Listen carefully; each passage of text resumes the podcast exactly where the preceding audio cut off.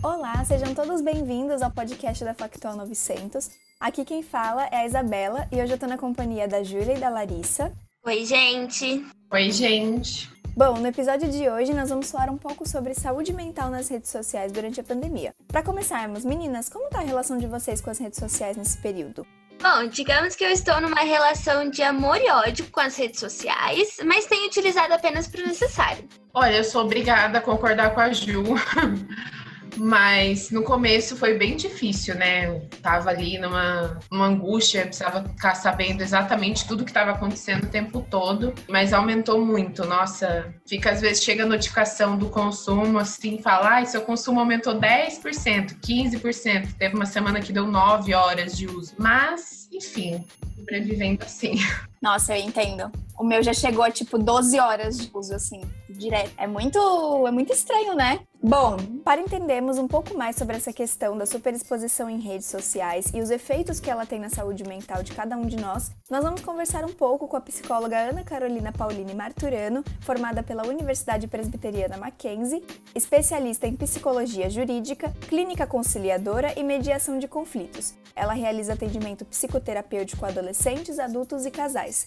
Ana, seja muito bem-vinda ao podcast da Factual 900. Oi, meninas, muito obrigada pelo convite. Boa tarde a todas vocês. Bom, Ana, você pode começar com uma introdução para gente sobre os efeitos que as redes sociais têm na vida de cada um? Então, Isa, isso é muito particular, né? Depende de, de como cada um faz o uso das redes sociais, né? Por exemplo, eu uso as minhas redes sociais para eu entrar em contato com as pessoas que estão mais longe, que não fazem parte, assim, do meu dia a dia presencialmente, né? Agora, especialmente por conta da pandemia, é uma coisa. Agora, se eu deixo a notificação lá e tudo eu corro para olhar porque eu sou curiosa, eu vou querer saber o que é, aí já é uma outra coisa. Se eu quero compartilhar com as pessoas que eu não vejo sempre uma coisa diferente, diferente que eu fiz, né? Ou recomendar, sei lá, um filme, vou lá e posto sobre isso, é uma situação. Agora, se eu vou lá e posto tudo que eu faço, né? Olha o que eu comi no café da manhã, olha o que eu comi no almoço, olha o que eu comi na janta, e não sei o quê. E tudo posta, assim, até que ponto isso é necessário, aí é uma outra relação.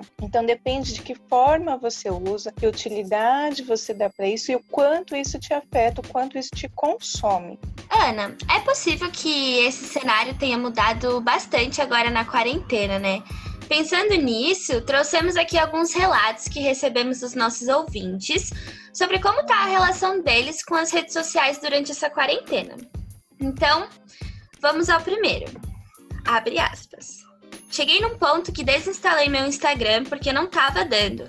Ao mesmo tempo que teve um aumento no uso das redes, os conteúdos que não agregam também aumentaram, e isso começou a me afetar, por isso a decisão de deletar. No lugar do Instagram, instalei o LinkedIn para me incentivar a consumir conteúdos que agreguem mais.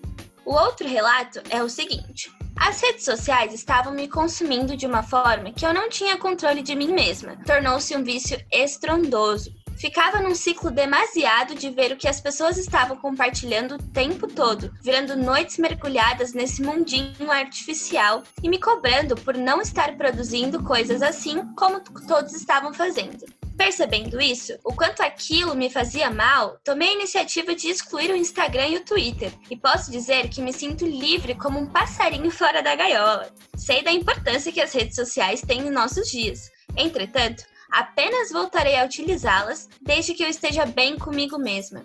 E não menos importante, tenha controle, senão posso cair na dependência delas novamente. Então, Ana, podemos dizer que esse comportamento tem se tornado cada vez mais comum? E por quê? Olha, quando a pessoa exclui as redes sociais, a gente fica um pouco chocado, né? Você fala, nossa. Ou então aquela pessoa que você pergunta, ah, qual é o seu Instagram, sua rede social? A pessoa fala, não, eu não tenho. Aí você olha, tipo assim, isso é meio estranho, né? Como assim? Você em 2020 não tem uma rede social? Aí é aquela pessoa que mal e mal vai te responder o WhatsApp. E aí tem as pessoas que entraram e de repente, não, vou, vou excluir porque não tá me fazendo bem. Tem as pessoas que realmente elas não gostam das redes sociais porque elas entendem isso como um uso nocivo, no sentido de que ocupa muito tempo delas ou elas acham desnecessário ter que ficar expondo. E assim, sabe da minha vida quem é meu amigo e pronto, acabou. Tem gente que pensa assim. Tem gente que entrou nesse ciclo que você comentou de passar muito mais tempo olhando as redes sociais, presa nas redes sociais até um ponto em que chegou a entender que isso não é positivo. foi lá e excluiu. Ou aquelas pessoas que, um exemplo que eu já vi, ah, tava numa relação afetiva, aí todo mundo comenta, né? E agora, se pôs na rede que você tá namorando, todo mundo comenta. Aí a pessoa começa a se sentir invadida. Mas ela foi e expôs. Então, assim, a partir do momento que você expõe, você dá a margem para que todo mundo comente. E aí, para ela, isso foi ruim, ela foi e excluiu e se sentiu livre, assim como a moça do relato. Pronto, agora eu vivo minha relação livre de opiniões. E de fato a relação dela e do outro, né? Então, assim, se eu percebo que eu tô fazendo uso nocivo, o que eu chamo de uso nocivo é isso, né? Será que é necessário eu ficar muitas horas do meu dia só naquilo? Porque se eu fico só naquilo, eu esqueço todo o resto, né? Eu esqueço que eu chamo de vida real, né? Que nem você vai encontrar suas amigas e você conversar com seus amigos de verdade, não ficar cada uma no celular, aí tira uma foto e posta e depois você não conversa mais e enfim, vamos esperar quantos likes vai render a nossa foto. Então, isso não é um uso saudável. O uso saudável é assim, ah, vamos postar, por exemplo, vamos postar o nosso encontro e aí, de fato, naquele momento você está curtindo o seu encontro e querer um registro e dar margem para expor aquilo, não tem problema. Mas aí tem a ver com a forma como você usa, né? Se eu passo muito tempo do meu dia só naquilo e aí eu esqueço do resto, né? Não vivo de fato meu mundo real e aí eu fico, é, né? Você falou da pessoa que não estava se fazendo bem, porque assim, difícil dificilmente alguém vai postar desgraça nas redes sociais, né? Vamos ser claros, você vai postar que você tá bem, que você leu um livro legal, que você, agora não muito, né, porque é pandemia, mas que você viajou para um lugar legal, você frequentou uma balada legal, enfim. E aí é isso que vai dar ibope, né? Não vai dar ibope os perrengues que você passa no dia a dia, aquela condução lotada que você pega no dia a dia, aquele fora que você tomou, né? Isso não é divertido. Então ninguém quer pôr isso, porque você não quer mostrar que você passa perrengues, quer mostrar que você tá bem. E aí se eu aqui né, no meu quarto tô vendo, nossa, a Júlia tá super bem. Olha só, ela viajou para tal lugar, tem um namorado super gato e nananã, e nananã, e eu tô aqui no momento ruim da minha vida. E aí eu começo a reparar que tá todo mundo bem, só eu que não. Se tá todo mundo bem, só eu que não, então o problema sou eu. Né? E aí eu começo a ficar muito mal, né? Então assim, as redes sociais já me afetou de uma forma negativa, né? Ao invés de eu entender, poxa, que bacana que a Júlia tá num momento legal. Fico feliz por ela. Pode ser que não é meu momento agora, mas amanhã, né, eu vá fazer isso, ou, ou para mim é importante outra coisa. Então depende da interpretação de cada um. Ana, é, a gente sabe que esse comportamento é muito comum, mas em contrapartida também a gente tem relatos que dizem o contrário. Eu vou ler esse, esse comentário aqui. Abre aspas. Eu tô consumindo muito mais, tô ficando muito tempo no celular, tô até tentando diminuir, mas tá muito difícil. Primeiro, porque é o único lugar que eu consigo ter contato com as pessoas, tirando meus pais e meu irmão, então não tem muito o que fazer, senão eu vou ficar mais louca ainda. Então eu uso muito por isso, mas tipo, Instagram, Twitter, Face, eu não preciso disso para falar com as pessoas, é mais o WhatsApp. Mas essas três eu continuo usando muito, tô consumindo muito mais do que eu usava, tô me expondo mais também. Não postava muita coisa. Nessa quarentena eu já postei duas fotos e isso é quase um milagre para mim. Então eu tô me expondo muito mais, estou postando muita coisa nos stories, estou consumindo muito mais conteúdo de pessoas que eu não conheço. Toda vez que eu tento me afastar das redes sociais, eu volto usando mais ainda. É um vício real. Eu estou passando muito tempo nas redes sociais, mas não sei se isso está me fazendo bem. Por exemplo, eu tenho várias coisas para fazer, mas eu fico no celular. E eu não era assim, normalmente. Eu sabia dividir, eu tinha limites, mas hoje eu não tenho mais.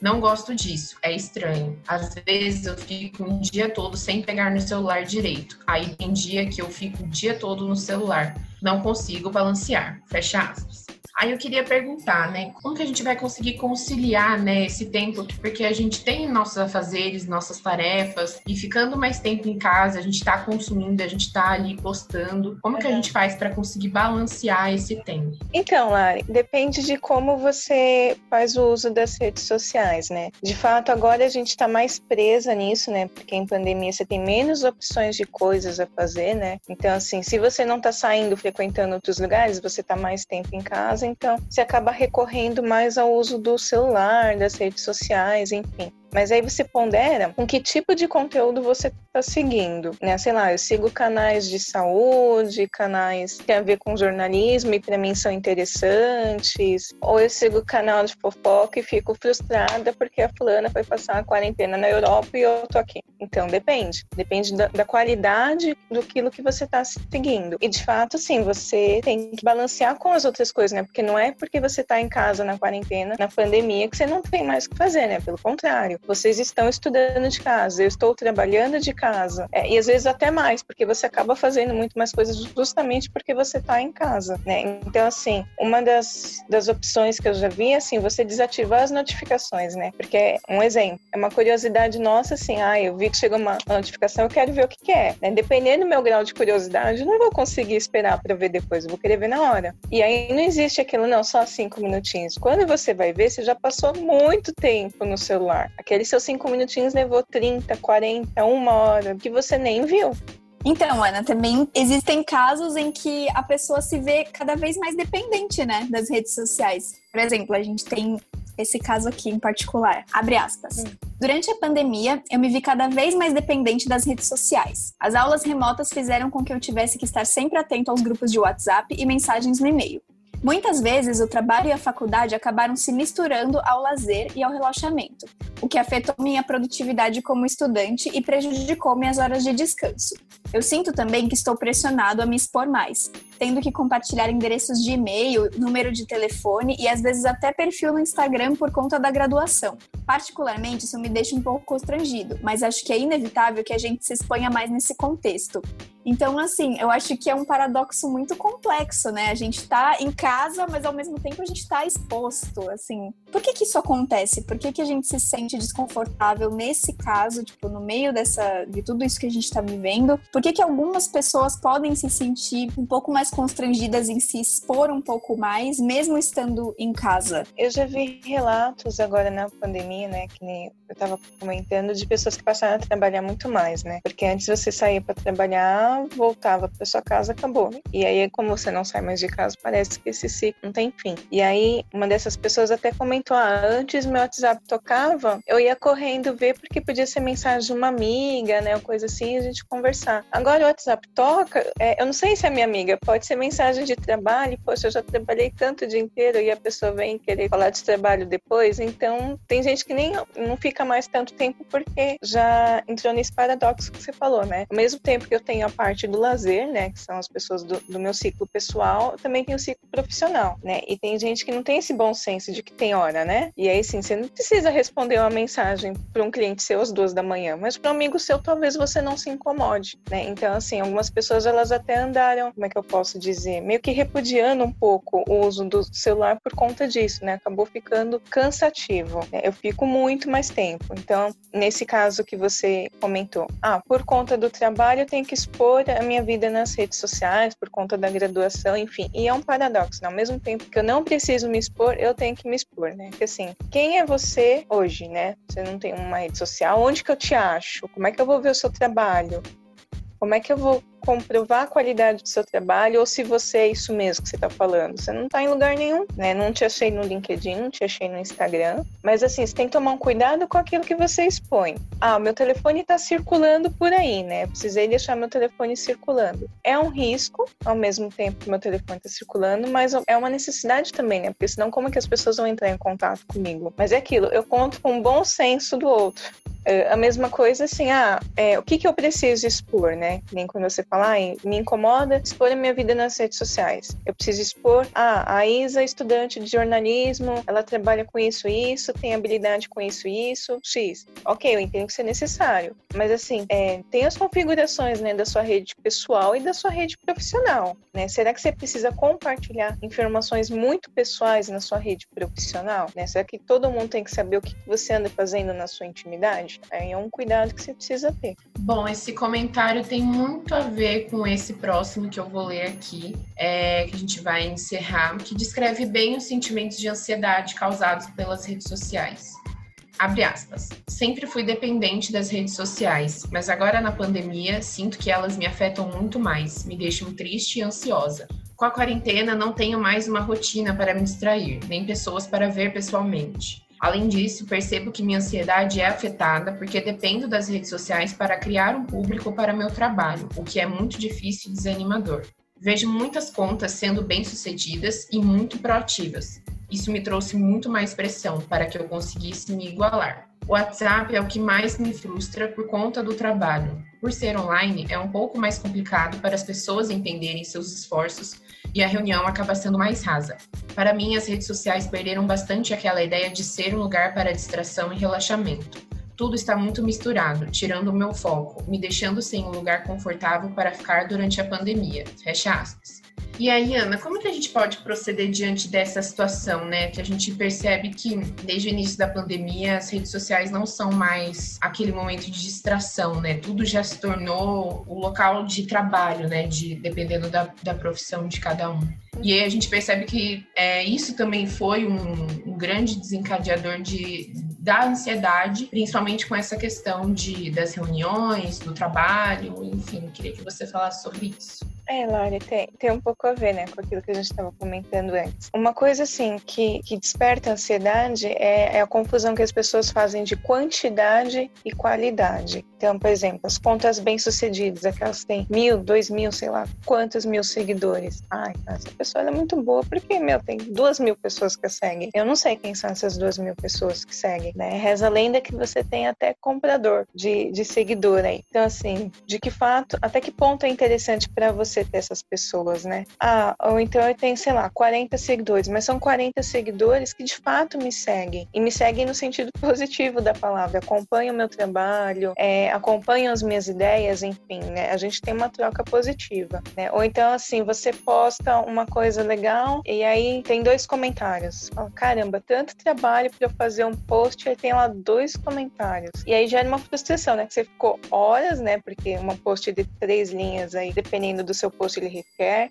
um pouco mais de tempo, né, de preparo e tudo mais. E aí só duas pessoas comentaram. Mas quem são essas duas pessoas que comentaram? Talvez para essas duas pessoas foi muito significativo aquilo que você postou, ou foi muito interessante. Tipo, puxa, Lara, esse conteúdo que você postou realmente é muito bom. Ou então, putz, tem a ver comigo, enfim, é, é isso que eu penso. E isso é importante. O que você vê lá 200 comentários que não estão falando nada. A pessoa falou, falou e não falou nada. Né? Então, assim, é, a gente tem que tomar cuidado com a quantidade e a qualidade E a gente vive num mundo que a baixa quantidade é frustrante, né? Tipo, poxa, Lari, como é que você fez um conteúdo que só rendeu 10 curtidas? Poxa, então não é bom. Será que isso é o parâmetro de ser bom ou não? E isso, assim, desperta ansiedade, porque você faz, você quer curtida, você quer curtida, você quer visualização, e, e isso entra num ciclo, né? Ah, ninguém viu é porque não é bom. Eu não sei se ninguém viu porque não teve esse engajamento, porque não interessou, ou porque as pessoas que viram de fato são aquelas que se interessam por você. Ou então então, não sei se vocês já viram um caso assim, aí tem 10 comentários. Aí tem um monte de comentário positivo, te agradecendo, é, elogiando o seu trabalho. Aí tem uma crítica que vai lá e acaba com você. Pode ser uma crítica construtiva no fato de te dar um toque, poxa, lá, você podia melhorar aqui, né, não sei o quê. Ou pode ser aquela que a pessoa não tem nem embasamento, mas ela foi lá e te detonou, né?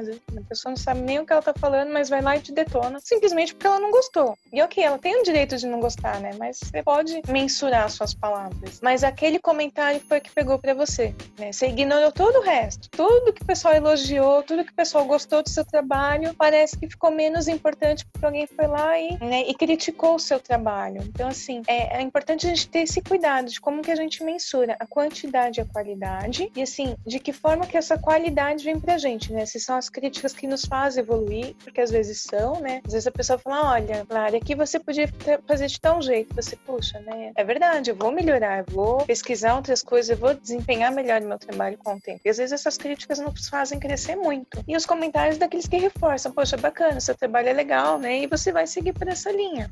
É, você podia fazer um breve comentário sobre como tudo isso afeta a autoestima da pessoa? Porque é, eu percebo que a autoestima tem sido algo muito instável nessa quarentena e as redes sociais têm uma certa parcela nisso. Como é que a autoestima afeta? É, como a autoestima é afetada pelas redes sociais e como lidar com isso?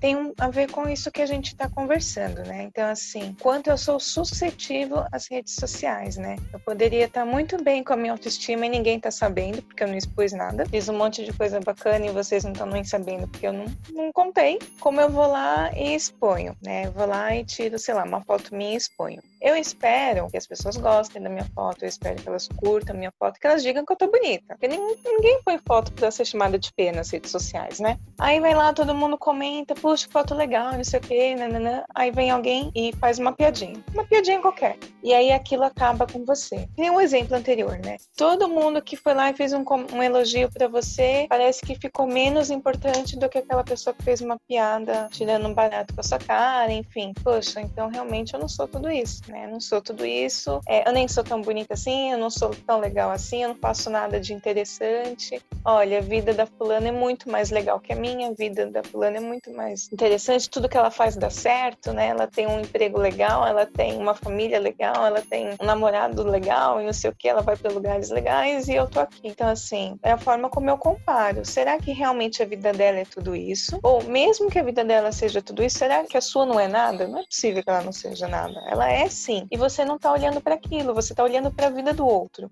Quando eu fico presa nas redes sociais, né, bisbilhotando a vida alheia, eu tô focada na vida alheia, eu não tô focada na minha. Tanto naquilo que eu tenho de positivo, nas coisas que eu tenho de legal, nas pessoas que fazem parte da minha vida, nas coisas legais que eu tenho para fazer, como até nos meus problemas. E eu tenho um direito de não estar tá bem aquele dia, porque você não vai estar tá bem todos os dias, vai chegar um dia que você não tá bem. Pode ter acontecido alguma coisa e você não tá bem. E tudo bem, isso é normal, né? Vai chegar um dia que você não vai estar tá legal. E talvez naquele dia, quando você vê alguém que tá muito bem, aí você pode ficar mais balançado. Realmente, é, o mundo lá fora é muito melhor para os outros do que para mim. E não é bem assim. Então, assim, cada um tem uma realidade. E aí, qual é o problema das redes sociais? É, não tem um controle, e na verdade, sei nem tem como ter, né? Um controle, assim, do que é exposto e de, do como isso afeta as pessoas. Porque isso é interno. Eu posso ver a vida das outras pessoas e para mim isso não significa nada, porque elas não têm nada a ver com a minha vida. Então, assim, ou eu tô muito fragilizada e todo mundo tá melhor do que eu. E às vezes também não é verdade. Mas mesmo que esteja, é, a sua realidade é diferente dos outros. E é isso que a gente tem que tomar cuidado quando a gente compara a nossa vida com os outros. Isso pode ser um fator desencadeante de ansiedade, né? Eu fico mais ansiosa, mais tensa porque a minha vida não tá dando certo. E isso é um pensamento que eu construo porque não tá dando certo, porque eu comparei com outros, sendo que tem uma coisa muito maior por trás.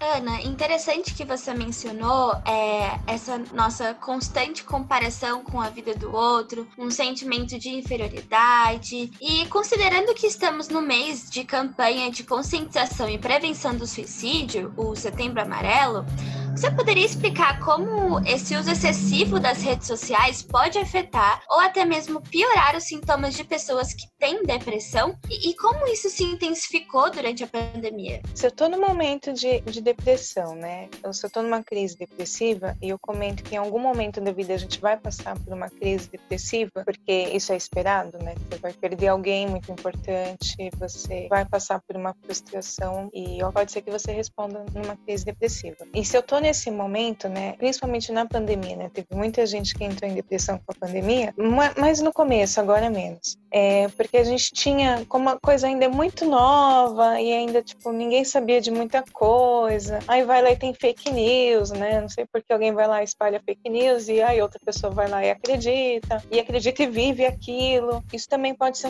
um desencadeador de, de, de depressão. Então, assim, por exemplo, no começo da pandemia, né, que a coisa era mais forte. Poxa, né, tá todo mundo doente, eu posso ficar doente, minha família vai ficar doente, a gente vai morrer, né? Que era um pensamento que muita gente tinha no começo, ó, a gente vai ficar doente, a gente vai morrer, você não sabe quem é o próximo, e como é uma doença invisível, você não sabe se você tá bem, se você não tá. Então bate aquele medo, aquele desespero do tipo, aí ah, agora? Porque tudo aquilo que eu fiz pode ser que venha a pandemia e, e acabou tudo. E aí, assim, você vê alguém que não tá respeitando isso, porque a gente pensa num coletivo, né? Se todo mundo colaborasse, as coisas melhorariam mais mais rápido. Mas aí você vê lá que alguém postou na rede social e não existe pandemia, né? Tá vivendo a vida como se nada acontecesse. E aí te bate um desespero. Te bate um desespero, um desespero, tipo, tá vendo? Se essa pessoa tivesse cumprindo a quarentena ou tivesse tomando os cuidados, né? Que nem esses escândalos que a gente vê das pessoas que não querem usar máscara porque não querem, são pequenas ações que colaborariam para as coisas melhorarem mais rápido. E aí, assim, o quanto isso me afeta, o quanto isso me afeta e o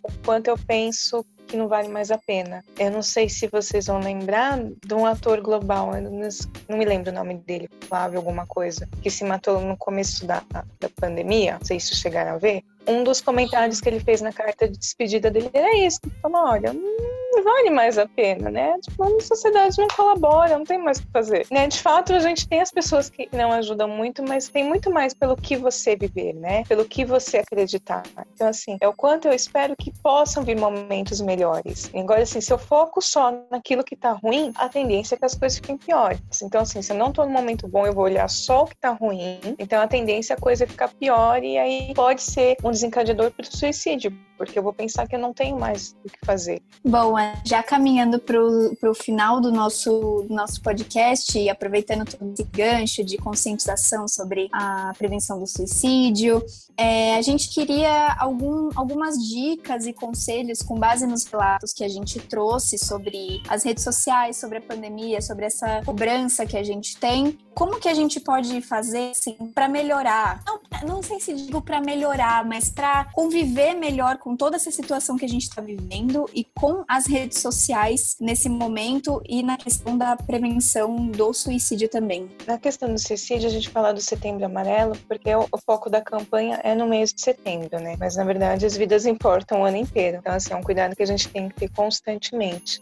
Uh, se você percebe que alguém não está muito bem, se coloca à disposição do outro, né? Eu estar disponível para a pessoa, a pessoa saber que ela pode contar comigo. Um cuidado que a gente tem que ter é o comparativo que a gente faz. Então, por exemplo, eu não conheço a sua vida, Isa, eu não sei o que que você faz, como é que é o seu dia a dia, mas eu não posso comparar sua realidade com a minha, são realidades diferentes. Então, assim, né, são momentos diferentes. E eu não posso pensar que talvez por você estar no momento bom, significa que eu nunca vou ter um momento bom. Eu posso não estar no momento bom naquela hora, por algum outro motivo, mas são realidades diferentes. Então, cuidado que a gente tem que ter, né, esse comparativo também da nossa fragilidade, né? Se eu percebo que eu tô mais frágil naquele dia, será que é legal eu ficar muito tempo olhando as redes sociais? Que tipo de coisa que é mais leve para eu ver? Ah, tem um filme assim, poderia assistir um filme, ou eu poderia conversar com aquela amiga que me ajuda. É procurar uma outra alternativa se eu não tô muito bem, ao invés de eu ficar olhando as coisas que vão me deixar pior. Então assim, procure fazer as coisas que sejam mais relaxantes para você, né? Eu brinco que tem uma frase que fala assim que nem tudo é terapia, mas muita coisa é terapêutica. Então, por exemplo,